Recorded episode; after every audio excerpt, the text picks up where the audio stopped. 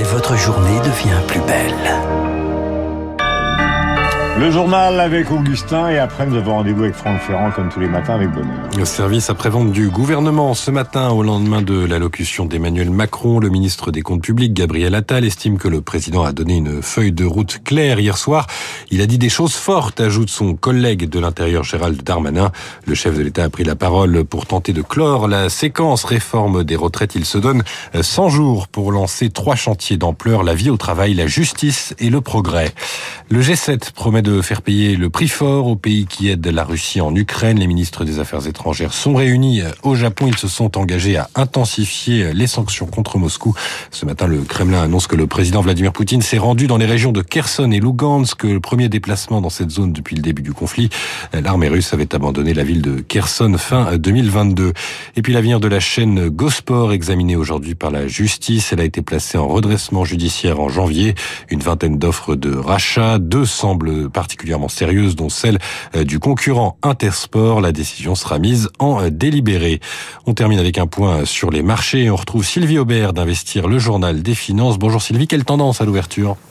Bonjour Augustin, bonjour à tous. Eh bien, la Bourse de Paris ouvre à nouveau en hausse, plus 0,3%, après avoir enregistré un nouveau record historique en séance hier à 7552 points. À Wall Street, les indices ont progressé doucement. Les investisseurs attendent une vague de résultats trimestriels et notamment de trois grandes banques américaines. Ils espèrent une confirmation que le secteur n'a pas trop souffert de la crise du mois de mars. Autre bonne nouvelle, l'économie chinoise, eh bien, elle accélère. La croissance a rebondi de 4,5% au premier trimestre et les ventes au détail en Chine ont augmenté de plus de 10% au mois de mars. On attend tout à l'heure des statistiques sur l'économie allemande et des chiffres sur l'immobilier aux États-Unis. Et du côté des entreprises, on regardera Rémi Cointreau qui a bénéficié d'un relèvement de recommandations de la part de Bernstein. Sylvie Aubert, Investir pour Radio Classique. Merci Sylvie. Il est 9h06 sur Radio Classique. Vous avez rendez-vous avec Franck Ferrand. Et on vient d'obtenir le chiffre euh, téléspectateurs qui ont regardé donc l'intervention du président de la République, 13,4 millions. Mon cher Franck, un vous peu avez comme nous ce matin d'ailleurs. voilà un peu comme vous tous les jours.